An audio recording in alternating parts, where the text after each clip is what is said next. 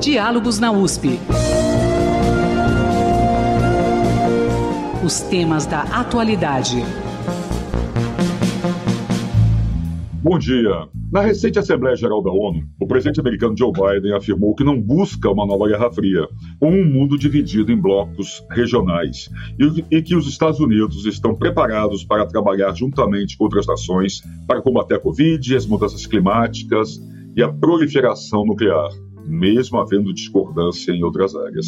Mas uma coisa é a retórica, outra coisa são os fatos. Por mais que Biden possa dizer que não quer ou não busca uma nova Guerra Fria, será que já não estamos vivenciando uma nova contraposição geopolítica, os Estados Unidos e China como protagonistas? Só que, agora, a disputa não é mais militar, mas sim principalmente por questões econômicas e tecnológicas. O embate pela tecnologia 5G é um bom exemplo disso. Outro fato que chamou a atenção recentemente foi a questão que colocou, de um lado, Estados Unidos, Reino Unido e Austrália, e do outro, a França. Esses três países, Estados Unidos, Reino Unido e Austrália, anunciaram um acordo histórico de defesa que inclui apoio ao desenvolvimento de submarinos nucleares por parte dos australianos, com o objetivo de mostrar força diante da China na região do Indo-Pacífico. Mas os franceses se, se, sentiram traídos, já que negociavam diretamente com os australianos para o, o desenvolvimento de submarinos. E a França perdeu bilhões de dólares nessa nova arrumação. Foi uma facada nas costas, disse o chanceler francês.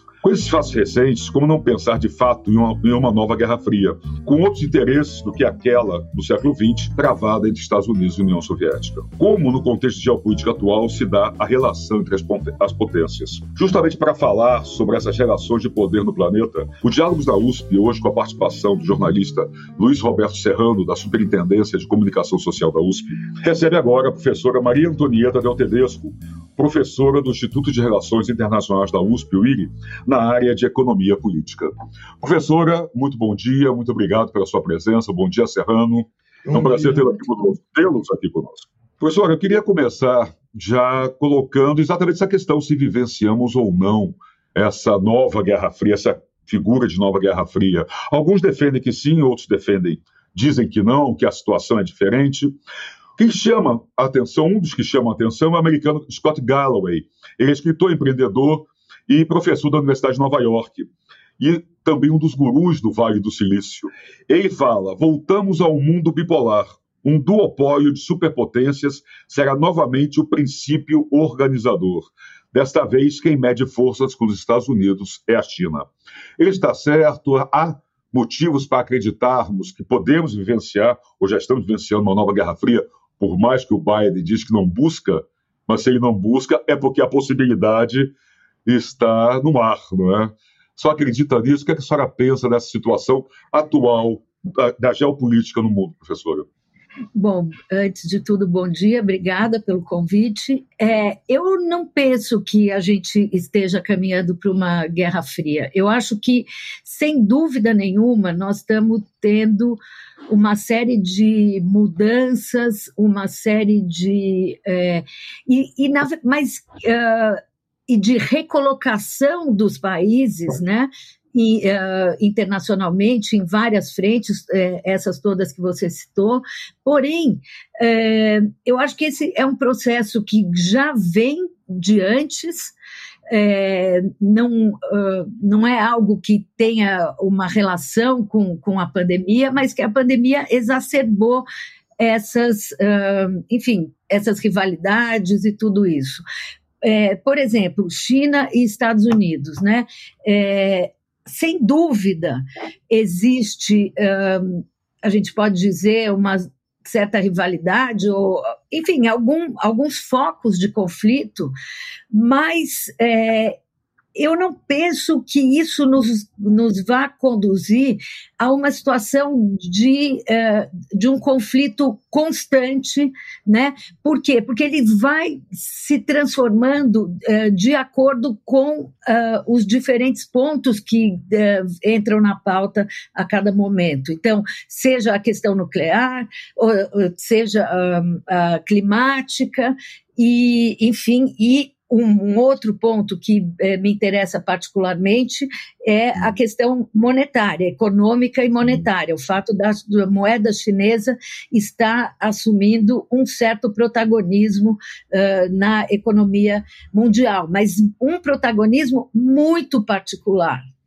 É, que forma, uma forma, particular no sentido de que a gente não vê é, a China passar pelo processo de internacionalização da sua moeda, assim como outras moedas que foram se tornando é, internacionais na história.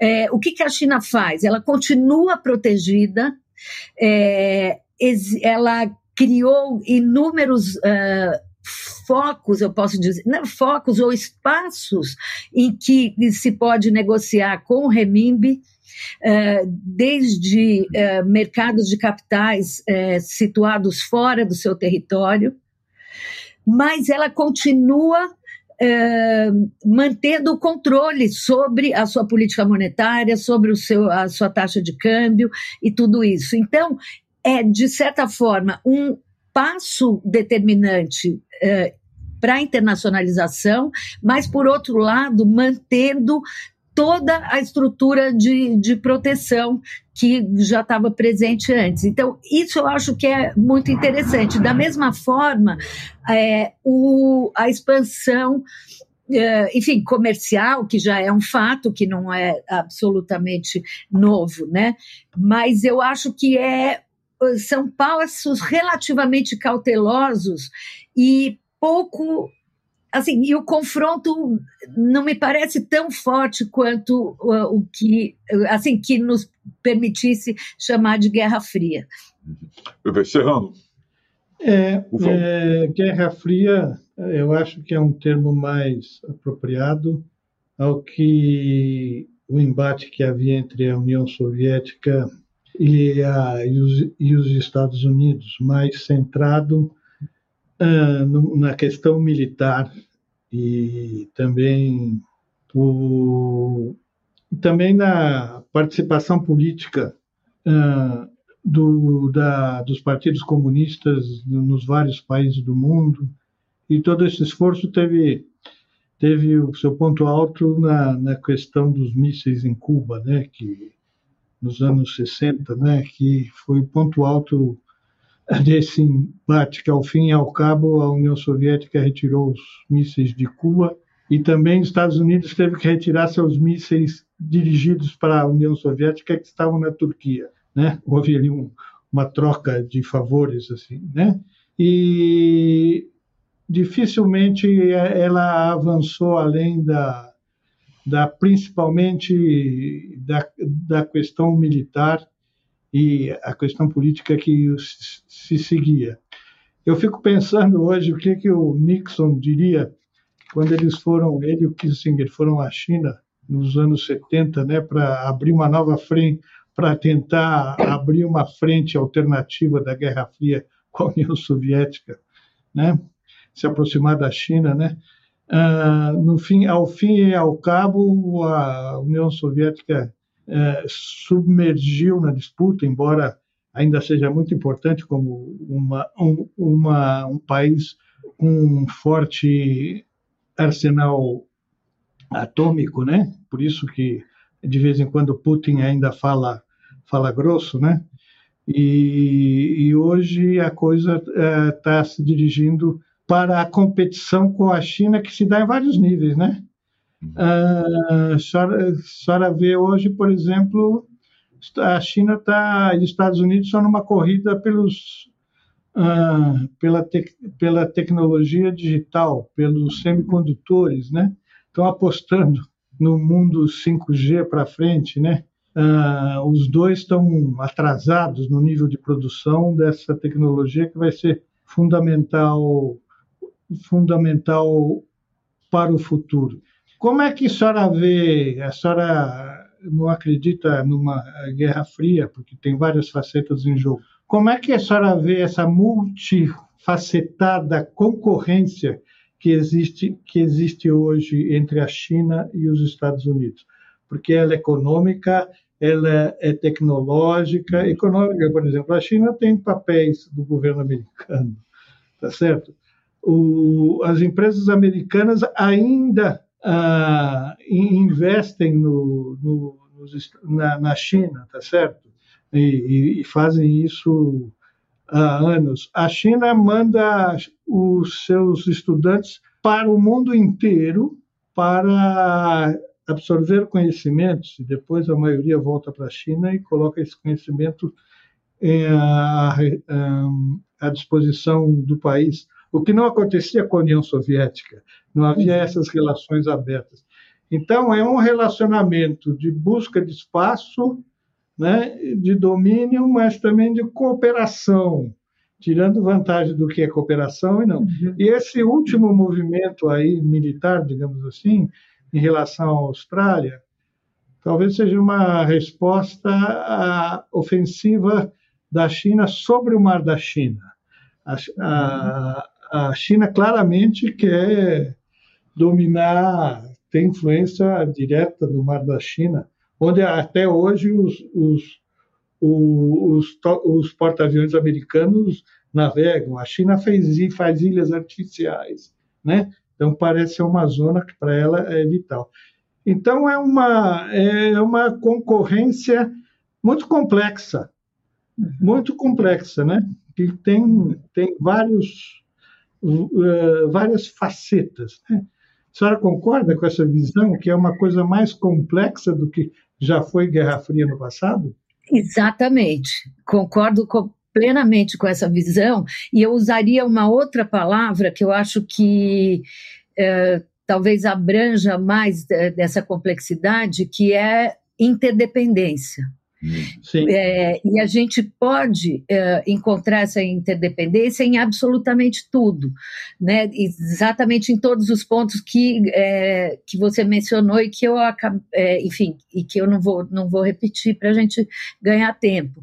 Mas, é, por exemplo, né, só para a gente. Tudo bem, eu tenho esse vício de trazer a coisa mais para o lado financeiro, mas esse, é, na minha opinião, é algo que mostra né, e é, materializa a interdependência muito fortemente. A China é o maior detentor de títulos do Tesouro Americano né, e de moeda né, de dólares é, dos Estados Unidos é, do mundo, né, cerca de é, mais de um trilhão né, no, no, de dólares e, e enfim.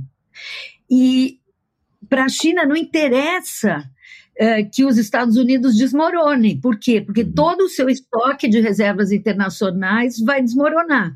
Então, não interessa que a moeda desmorone, não interessa que o país desmorone. Da mesma forma, no que diz respeito ao comércio, é, não dá para se passar, né? A China não vai se passar da demanda. É, estadunidense pelos seus produtos. Ao mesmo tempo, né, é, também, se a gente pensa, eu não sou especializada em geopolítica, né, mas existem vários focos né, muito delicados é, que a China enfrenta. Um deles é a Índia né, essa rivalidade, uh, tanto porque são dois poderes militares, né, no norte da Índia, é, aquele o domínio chinês ali perto da Caxemira, do que é, é o, o Tibete, tudo isso, que, é, na verdade, para além de uma questão territorial, também tem a questão das fontes de água, né, nas, as, como é que a gente a, a fonte né, dos rios que vão pelos Himalaias. Então tem uma série de um, questões, uh, na verdade, de aspectos muito uh, concretos, né, com os quais a China tem que lidar. E eu acho que esse uh, outro aspecto que você menciona, é, com relação aos estudantes e tudo isso, mostra essa esse movimento da China que me parece muito pragmático, é, muito calculado, mas uh, calculado não no sentido assim é, formal de dizer tem um uh, começo, meio e fim e aquilo é inflexível, mas calculado no sentido de gradual e de que pode ser ajustado ao longo do caminho, né? e isso talvez a gente pudesse até imaginar que esse talvez fosse um fator que amedrontasse mais o Ocidente, é, porque de fato é uma estratégia muito interessante e, e muito rica, me parece, né? É uma de estratégia de abertura e absorção, né? Apertura Exatamente. e absorção. Né? Sim, concordo plenamente. Então, é, eles estão em tudo, ao mesmo tempo, eles têm caminho de saída se for necessário.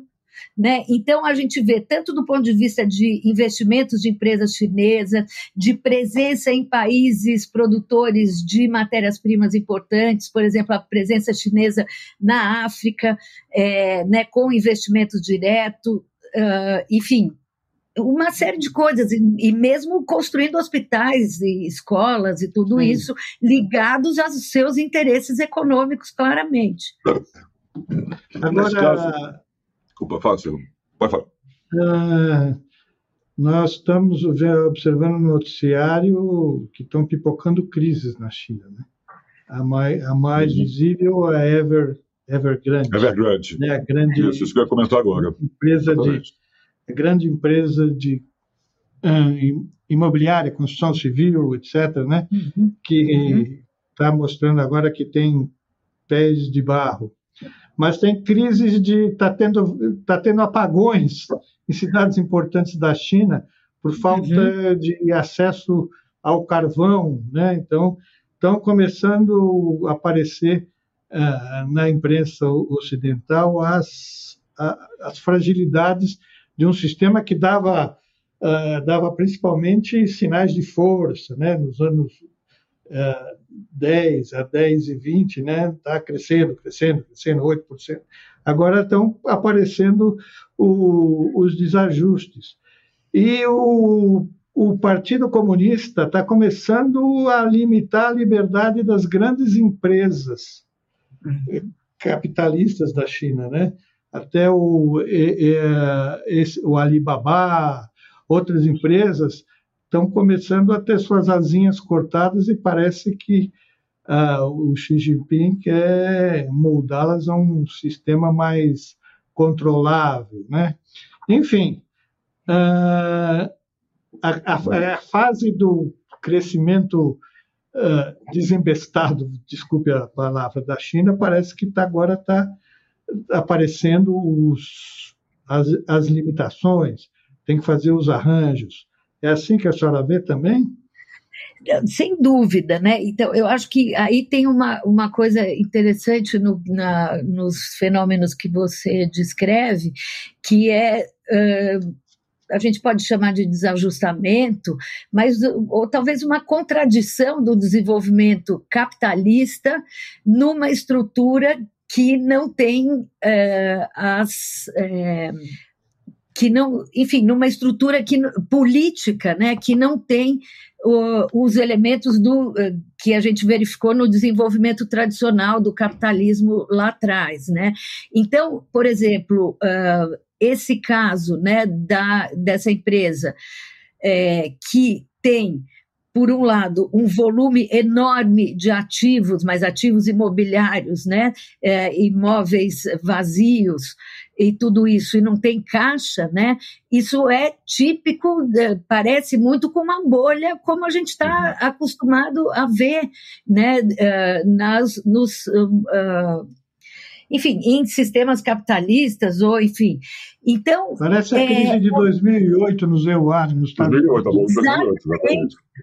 Exatamente uhum. isso. Então, é, agora, eu acho que tem um, um lado, vai, favorável, se é que a gente pode dizer favorável, é até mesmo o fato da China não estar tá completamente é, aberta e de não estar tá tão envolvida nos mercados financeiros, porque uma crise como essa de uma empresa, é, enfim, dessa magnitude, poderia ter um efeito de contágio muito grande é, no mundo o que eh, não houve. Quer dizer, houve um certo mal-estar, bolsas caindo e tudo isso, mas não foi uma coisa é, assim como um castelo de cartas, é, como a gente viu em 2008, né, que todos é, os grandes bancos internacionalizados sentiram né, e estiveram envolvidos, até os bancos públicos alemães, né, os bancos estaduais, que estavam,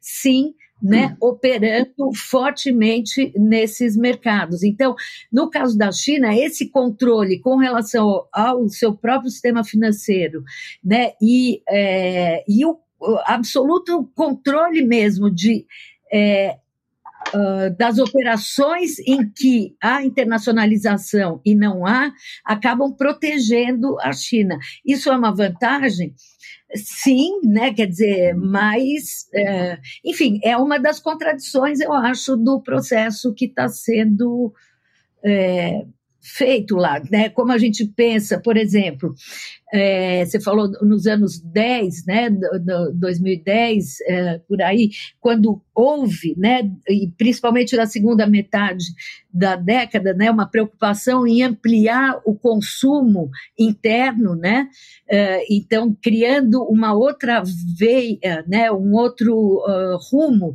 de uh, crescimento que não apenas as exportações e atendendo demandas domésticas importantes, né, então a gente teve isso e aí agora a grande questão é até que ponto é, pode haver uma expansão econômica tão forte, né, pode se manter esse ritmo de expansão econômica, evitando uh, crises. E aí é que fica a coisa, quer dizer, é só com controle estatal e é o que a gente está vendo acontecer, né?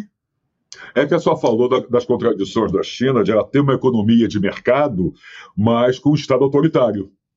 Uhum. Né? Tem exatamente essa composição, né, professora? Mas o que eu queria perguntar para a senhora também, aproveitar, só, só voltando um pouquinho, só tinha falado, na expansão da China para países da África e tudo mais, essa cap capilarização chinesa pelo mundo, com empresas, com, é, com a sua economia se expandindo nesse sentido, ela pode tomar também mercados dos Estados Unidos? Quer dizer, aí essa, a, a, essa disputa ela é dentro de mercados que já poderiam ser é, dos Estados Unidos anteriormente, ela tem essa capacidade de disputar diretamente, como tem disputado, por exemplo, na questão de patentes e, e de, e de mercado mais forte em outras áreas. Essa capilarização mostra essa, esse interesse em disputar mercado diretamente com os Estados Unidos? Eu acho países... que ela tem toda. Ah, desculpa, desculpa. Não, não, não, não só em, em países em geral, né? até periféricos. Sim. Sim, eu acho que ela tem toda a condição de disputar mercados. E, na verdade, ela está em muitos lugares que, a priori, não interessam, né, que não estão no centro dos interesses uh, dos Estados Unidos. Uhum. Então, uh, enfim, na, na coisa da na África e tudo isso. É, mas não tem a menor dúvida, e eu acho que no momento em que se procure, né, que eventualmente os Estados Unidos, porque como uma economia monstro, né, monstro no sentido de grande e de com questões domésticas importantes, um mercado enorme doméstico, os Estados Unidos não, não necessariamente precisaram se voltar para alguns lugares onde a China já está é, instalada, né? Hum. Mas, é, eventualmente, isso é, pode acontecer.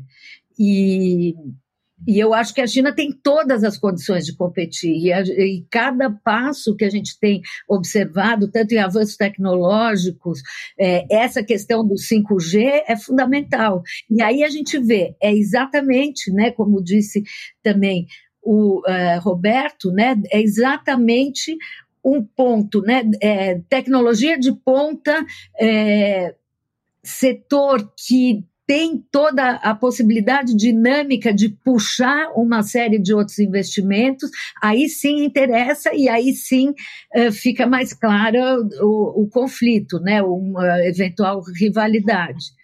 É, mas eu acho que a China tem todas as condições de rivalizar. Agora, a questão é até onde interessa para ela entrar no confronto mais direto.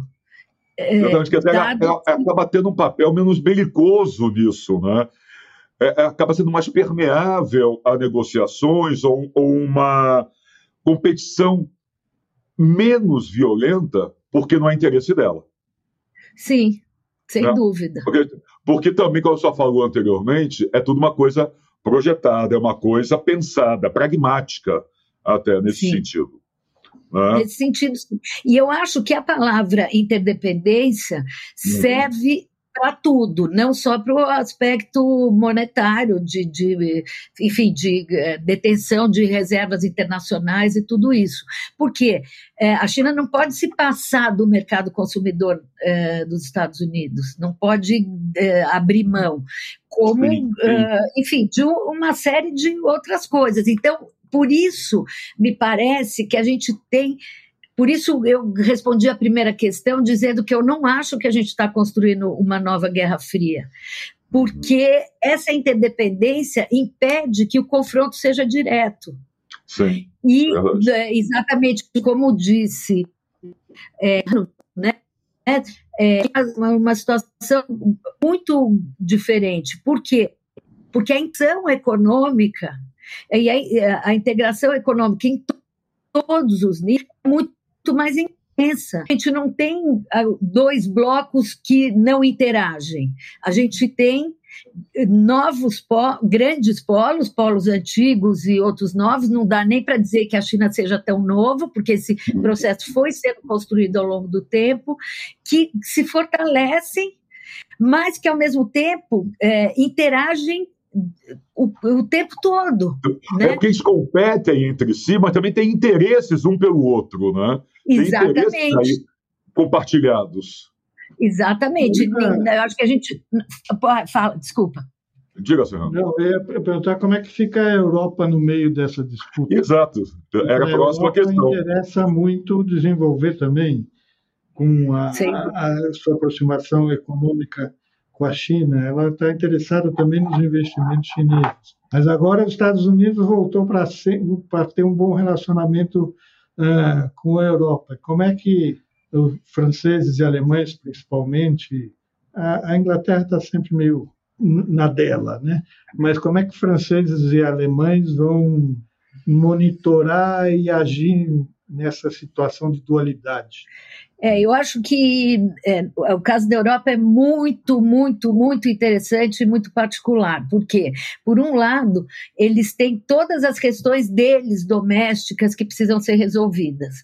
Né? Então, o, a, as disparidades que são intensas né, dentro do bloco, é, o, por mais que a, pior fase né, da crise uh, inaugurada ou uh, intensificada né, da crise da zona do euro, ou enfim, de economias da zona do euro nos anos uh, 2010, né, tenha sido intensificada a partir de 2010, por mais que isso esteja, de certa forma, resolvido, né, ou, enfim, ou encaminhado, né? Uma série de instituições foram criadas para dar conta dessas diferenças, mas as diferenças persistem, né?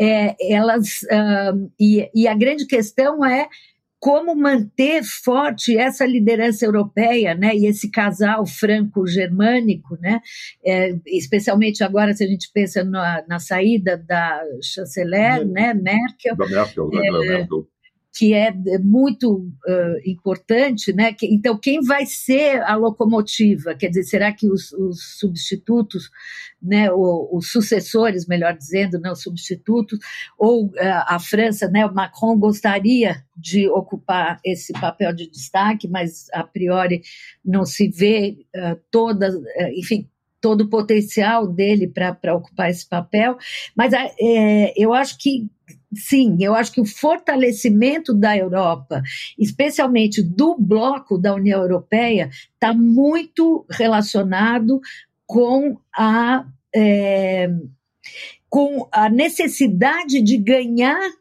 espaço frente a seria Estados Unidos-China. Quer dizer, de pegar um pouquinho, né, como você diz, dos investimentos chineses, ou mesmo de uh, ganhar um espaço na preocupação e na uma relevância maior aí é, nessa disputa pelas, pelos grandes palcos internacionais. Seja e é assim, na tecnologia... espaço, professora, desculpe, mas há esse espaço para eles brigarem? Há esse espaço para eles, para eles brigarem? Então, eu acho que é, no governo Trump, né, com esse afastamento do Trump, enfim, com todas aquelas peripécias no, é, na política externa, é, havia até mais espaço, mas agora é, eu acho que pode ser que haja algum espaço, mas essa coisa dos Estados Unidos e esse discurso do Biden, que eu acho que é muito discutível também, mas enfim, Estados Unidos está de volta no jogo, né? Estados Unidos vai participar de novo de todas as instituições, é, enfim. É, isso limita um pouco o espaço que poderia sobrar para a União Europeia, mas, é, mas eu acho que de maneira nenhuma a gente pode considerar que eu estou falando União Europeia para simplificar, mas porque claro. como grande bloco, né? Mas é, eu acho que de forma nenhuma a gente pode considerar que a Europa esteja fora da jogada. Eu é, acho. Esse... É, desculpa, Fá. Não, e esse caso recente do acordo com a Austrália, com a Inglaterra, né? É, desbancando a França, né? É uma demonstração que os Estados Unidos, quando faz o que lhe interessa sem, sem se preocupar com eventuais uh, reflexos, por exemplo, na área da Europa, né? A Inglaterra tá, mas a Inglaterra tem a Inglaterra e a União Europeia são contraditórios desde a criação desde a criação do né? então quer dizer nesse lance nesse lance a, a União Europeia foi colocada de, via através da França, né, foi colocada de lado, né, para o interesse dos Estados Unidos em função que eu já falei. Não, sem dúvida, do... foi um golpe fortíssimo. E eu me lembro uhum. de ter assistido no, na noite o, o jornal francês. É, pela TV5 aqui, né? E uhum. que é um jornal de 20 horas lá para o grande público, né? Que é um, é um jornal que é, se ocupa principalmente de questões domésticas, né? Que é, uh, e os caras falavam numa crise diplomática inédita, né? Na ideia de, de chamar, embaixadores de, de tudo, né? Exatamente, é, de chamar os diplomatas de volta. Que é muito sério. E, né? É muito, muito sério. Não, eu não tenho dúvida, porque se os Estados Unidos entrarem para brincar de verdade, eles não vão ter nenhuma preocupação com parceiros europeus. E, a, e, e, eu concordo plenamente com o que você diz de que é, o Reino Unido está muito mais para o lado de lá, quer dizer, ele sempre se alinhou Sim. muito mais com os Estados Unidos, e ainda mais agora depois do, do Brexit, né? Eles, é, e a despeito do, dos efeitos negativos que tem o Brexit para a própria economia deles, a começar por é. falta de motorista de caminhão, né? Exatamente. Que, é, que Acaba sendo muito mais pró-americano do que pró-europeu, né? Não tem dúvida, isso historicamente, sempre, Sim, né? historicamente. em todas as crises, na crise de 2008 ficou claro a questão de eh, se preocupar, de dizer que a economia britânica segue muito mais o ciclo de negócios eh, da economia dos Estados Unidos do que do continente europeu, uhum. enfim, isso lá atrás, né, quer dizer, eh, há mais de 10 anos, e desde mesmo dos anos 90, quando eles ensaiaram participar do, da construção da moeda única e acabaram saindo em 92, enfim, é, com os ingleses não se pode contar, né, se a gente pensa do ponto de vista europeu. Verdade. Nesse caso, então, professora, quando o Biden, só para retomar aqui o que eu falei lá no comecinho do programa, quando o Biden, o Biden, na Assembleia Geral da ONU, disse que não buscava nem uma nova Guerra Fria, nem um mundo dividido em blocos regionais, mas o mundo acaba ficando dividido, acaba se dividindo nesses blocos naturalmente, não é verdade? Quer dizer, então, Sim. há uma, uma composição que deve ser feita aí. Só concorda com isso? Sim, sem dúvida. E eu concordo, mas eu acho que tem uma coisa muito, muito interessante, já que você trouxe esse tema de blocos regionais, que uhum. é o seguinte: a gente sentia, na verdade, antes da crise de 2008, a gente via claramente, havia um debate, mesmo na literatura de economia política, sobre, eventualmente, né, um mundo com dois blocos, né, enfim, já pensando na China, ou uh, talvez que a, gente caminhasse para um mundo de é, e aí eu não quero dizer blocos regionais no sentido de organizações formais, com tratados e tudo isso, Sim. mas de uma regionalização de, de, enfim, não apenas das atividades econômicas. É, e isso eu acho muito, muito interessante, porque, então, se a gente olha para a Ásia, o que, que a gente vê? É, como resultado da crise financeira de 1997, né, surgiram várias iniciativas de primeira importância. Inicialmente, o Japão tinha proposto a criação de um fundo monetário asiático, é, a China foi contra para entre outras razões também para evitar um protagonismo do Japão, acabou se criando algo que, na minha opinião, é muito importante, que foi a iniciativa Chiang Mai, que é uh, um, uma junção do, uh, do bloco uh, regional ASEAN, que é composto por 10 países de renda mais baixa do Sudeste Asiático, quer dizer, não muito baixo, mas enfim, tem Indonésia, tem Tailândia, tem uma série de países, mais três. E quem são esses três? Coreia do Sul, é, Japão e China. E se criou, de certa forma, né, a ideia é criar um fundo uh, que, embora não tenha os aportes diretamente, mas se criou um arranjo para evitar que os efeitos de novas crises fossem muito duros para aqueles países. E a partir daí, essa iniciativa uh, foi uh, se institucionalizando mais e, e, em torno dela uma série de iniciativas foram criadas, como é, uma, é, operações financeiras. Eu não vou entrar em detalhe aqui porque a gente não tem é, tempo, né? Mas operações entre bancos centrais da, da região e tudo isso. E ela é tão importante que quando os BRICS criaram as suas organizações financeiras, que foi o novo arranjo de é, reservas, né? CRA e, e o Banco de Desenvolvimento dos BRICS, é, esse arranjo de reservas copiou a estrutura da iniciativa Chiang. Mas por que, que eu estou dizendo tudo isso? Porque no debate tinha muito fortemente a ideia de que, eventualmente, regiões se fortaleceriam e alianças se criariam entre países dessas regiões de maneira a que a, é, a, tirar um pouco da importância dos, dos grandes polos internacionais, seja é, Estados Unidos e China ou outras coisas. Enfim, ou mesmo o que hoje né, a Rússia importa muito menos no, no ponto de vista econômico. Mas, é, e de fato, que a gente não viu isso acontecer. Quer dizer, a gente vê, essas iniciativas estão todas colocadas, a gente teve iniciativas também na América uh, Latina, né? Fundo de reservas é, e tudo isso, mas ao mesmo tempo os blocos regionais acabaram perdendo protagonismo como é o caso do Mercosul, e de outros blocos também, desde do, da comunidade andina, é, a Unasul, que desapareceu completamente, enfim. E daí é, também a gente é, é, difícil ter uma única leitura e falar, bom, é o, o, o regionalismo ainda é um caminho. Ele não deixa de ser, na minha opinião, uhum. mas ele está muito desigualmente uh, distribuído no mundo e, e, ele não é forte o suficiente para fazer frente ao fortalecimento desses polos, né, dessas grandes economias como uh, Estados Unidos e China. Sim. A coisa está, esse arranjo tá, que na verdade está desorganizado. Uhum. Você tem a China e os Estados Unidos disputando fortemente e o resto do mundo ainda não se encaixou claramente.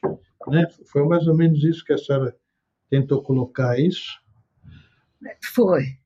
É, mais ou menos isso. E, e aí, mas eu acho que não sei se eu fui é, enfática o suficiente, mas o que a gente poderia imaginar, uma solução alternativa, seria eventualmente uma Europa super forte com o seu, a sua área de influência em volta, países não membros da União Europeia, é, toda essa estrutura asiática que de fato existe e que é importante, um, e uh, algum movimento alternativo nas Américas, né, especialmente na América Latina, uma vez que uh, a, o NAFTA né, é totalmente uh, voltado para interesses uh, dos Estados Unidos, né? Então, mas que embora tudo isso exista, isso não é forte o suficiente para evitar que é, essa eventualmente uma dinâmica entre esses polos que podem ter conflitos impacte o conjunto todo da economia, né, da, eh, impacte a economia global, para dizer. É isso que eu trazer para a senhora, professora. Daqui a pouco nós estamos entrando já quase na nossa reta final, falta mais, temos aí uns 15, 20 minutos. Mas uma coisa importante, o impacto disso na economia global não é também um aumento das desigualdades? Isso também não é, acaba sendo uma consequência violentíssima disso tudo? Sem dúvida nenhuma. Isso uhum. é uma coisa dramática, terrível e que a, a, pandemia exacerbou e acelerou de uma forma assustadora, né?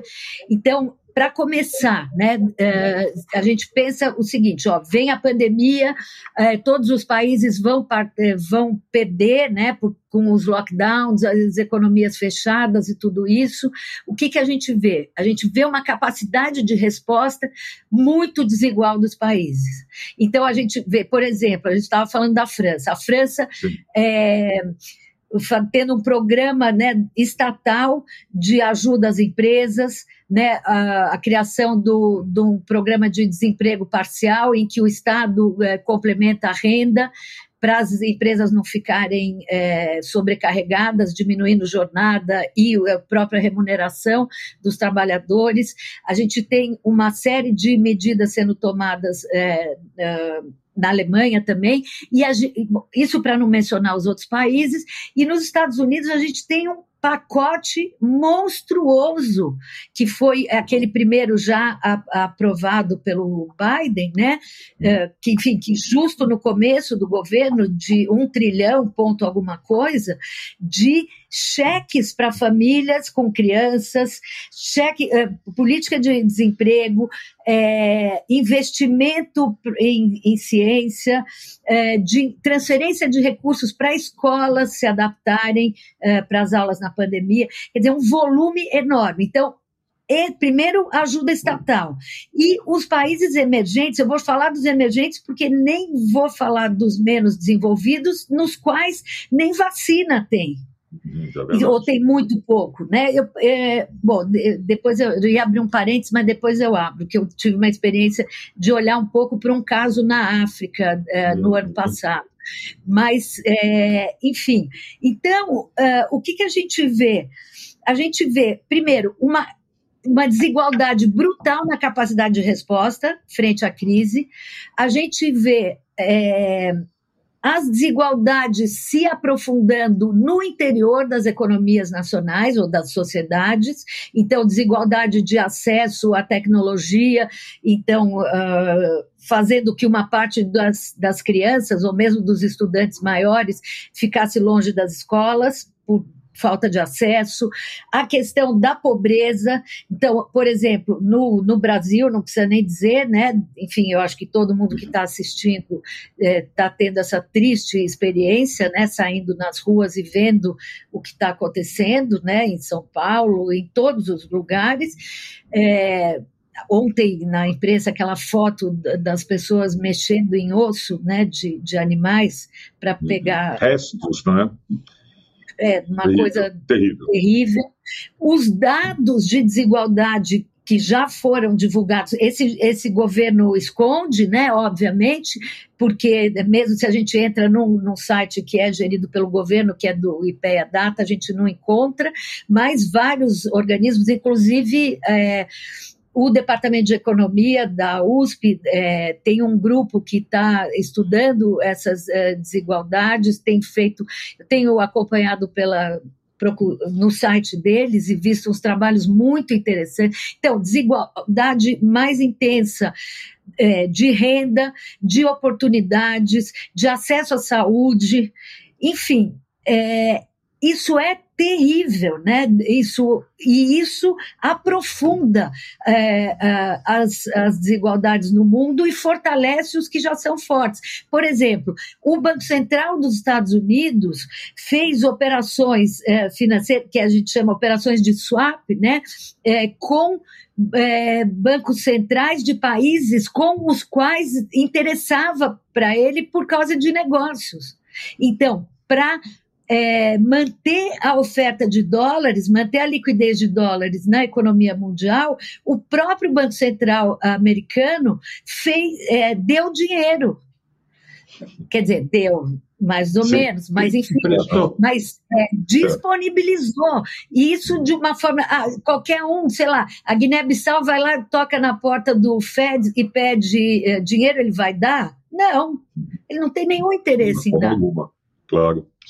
Falar então, disso, a senhora, é- a senhora ia falar do parênteses que a senhora ia fazer sobre é, era exatamente isso. Por isso eu, eu, é, por isso que eu falei da Guiné-Bissau. O ano passado uhum. eu participei de um estudo, é, foi ainda no mês de maio, junho, então ainda no começo da, da pandemia, mas sobre é, a, os impactos da pandemia na Guiné-Bissau. Foi um estudo é, promovido pelo PNUD, né, pelo escritório do PNUD lá, e é, que coordenou também é, a, ao coletar informações de todas as agências internacionais. Então, desde agências para migração, Unicef, enfim, todo o bloco das Nações Unidas e outras instituições, a, a, representação do Banco Mundial, do FMI no país e tudo isso.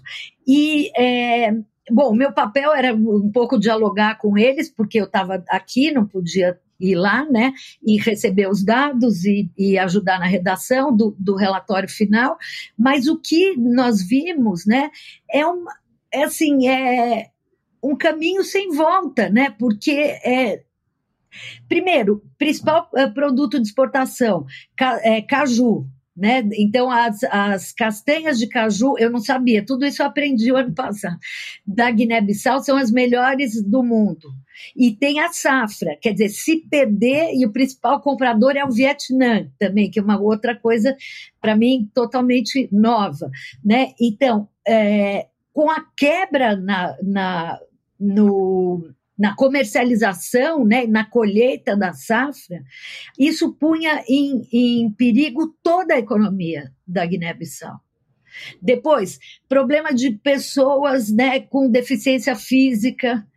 É, bom, sistema de saúde, isso foi uma coisa muito, muito uh, impressionante, né? Quer dizer, nenhuma condição para atender e para fazer frente ao, uh, enfim, a, a, essa situação. Então, é, e, e, a gente tem visto na imprensa, né, outros países africanos, né, que felizmente não se entende muito porquê, uma das razões é o fato de ter pouca mobilidade, né, de pessoas de outros países lá, relativamente pouca, uh, não terem tido uma crise sanitária tão grave quanto a gente poderia esperar.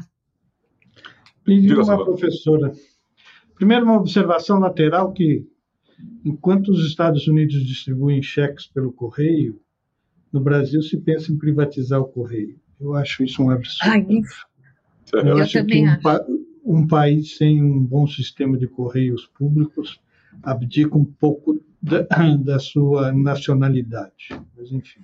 Total. Um, e falando de Brasil, como é que a senhora veria a situação do Brasil no meio dessa disputa polarizada entre Estados Unidos e Chile?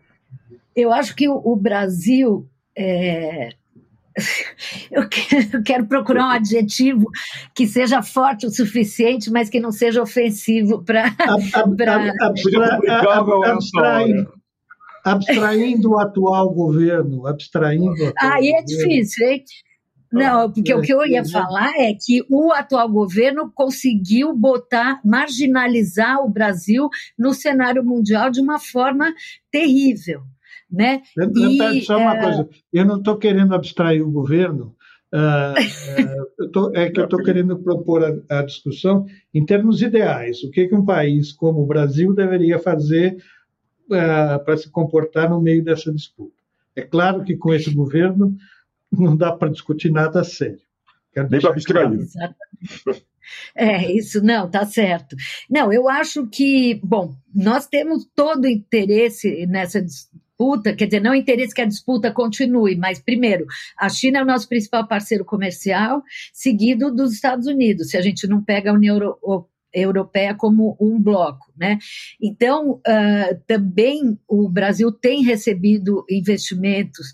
Então, é, eu acho que como vai, o que a gente já foi, né? Todo mundo falava uma potência emergente. Eu me lembro claramente. É, ano assim, não sei porque eu estou lembrando esse ano, mas 2011, por exemplo, e quando o Brasil era estava tudo bem, né? Quer dizer, uh, estava caminhando para de fato ser um poder, uh, pelo menos regional, consolidado, etc, etc. A gente tem, deveria poder se aproveitar uh, da parceria que a gente tem com esses dois blocos, blocos ou polos, melhor dizendo, e uh, para atrair investimentos e tudo isso. Agora, de fato, né, se a gente pensa, bom, mesmo assim, como é impossível a gente abstrair completamente o retrocesso que nós vivemos desde 2019, né, e que é, muito provavelmente nós vamos eh, ter que suportar até uh, o final de 2022, né, é, o próximo governo vai ter eu não sei se um, um governo, qualquer que seja ele, e quatro anos não vai ser suficiente para reparar o estrago que foi feito. E eu acho que, do ponto de vista da imagem internacional, do eh, do poder uh, do Brasil de colocar posições internacionalmente, nossa, é, enfim, eu acho que a gente tem como se aproveitar disso, mas primeiro a gente tem que ter uh, um governo que se coloque, né? Alguém que pense as relações internacionais do Brasil é, com o sentido de se relacionar com todos, tirando vantagens para o Brasil. Uma coisa que já Sim. houve no, no Brasil de, é, no, desde no governo Jango, no governo até a ditadura era meio, era meio pragmática nesse texto. Lembram que o acordo nuclear que o governo Geisel fez, fez com a Alemanha. Lembre-se que na crise do petróleo, é, o governo brasileiro abriu seu relacionamento com os países árabes. Né? Então, até na ditadura militar, a, a, a, havia a noção de que quanto mais independente fosse a política externa, melhor para o Brasil. Tá certo? Isso permaneceu em maior ou menor grau nos governos Fernando Henrique, até Sarney, no governo Lula, e agora vivemos esse, o, é, é, essa loucura de alinhamento total ao, ao, governo americano, jogando fora potencial de, de negócios, relacionamentos, e, que o Brasil tem tudo para desenvolver. Né? Acho que a senhora concorda com isso. Sim, 100% né, que precisa voltar a ser um player importante nessa história, né, não, professora? Tá, tá, voltar, voltar ao tabuleiro. Né? Exatamente. Exatamente. Nós estamos fora de tudo, né? É, ah, é uma vergonha, é uma tristeza, né? Mas, enfim, isso não são palavras científicas, mas. É, a gente.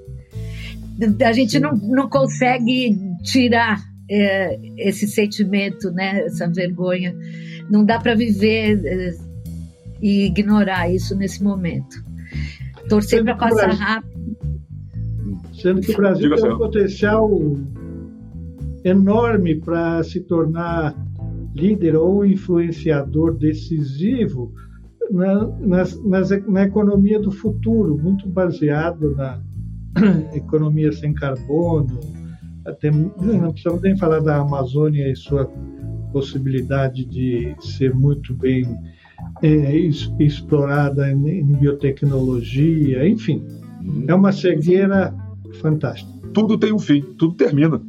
Uma hora muda, como também, infelizmente, os diálogos também está terminando. Né? Estamos chegando ao nosso final.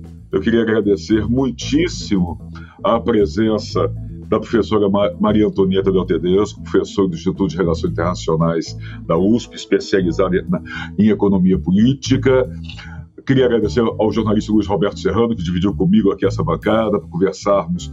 Professora Maria Antonieta, professora, muito obrigado, muito obrigado, Serrano, foi muito bom. Eu que ah, agradeço, e... foi uma ótima conversa. Excelente, muito obrigado. E agradecer a você que esteve conosco até agora. Muito obrigado, muito, muito boa sua presença aqui, essa, essa nossa troca. Semana que vem tem mais. Cuidem-se bem e, se forem sair de casa, use máscara. Bom final de semana, gente. Tchau, tchau. Tchau, tchau. Diálogos na USP. Os temas da atualidade.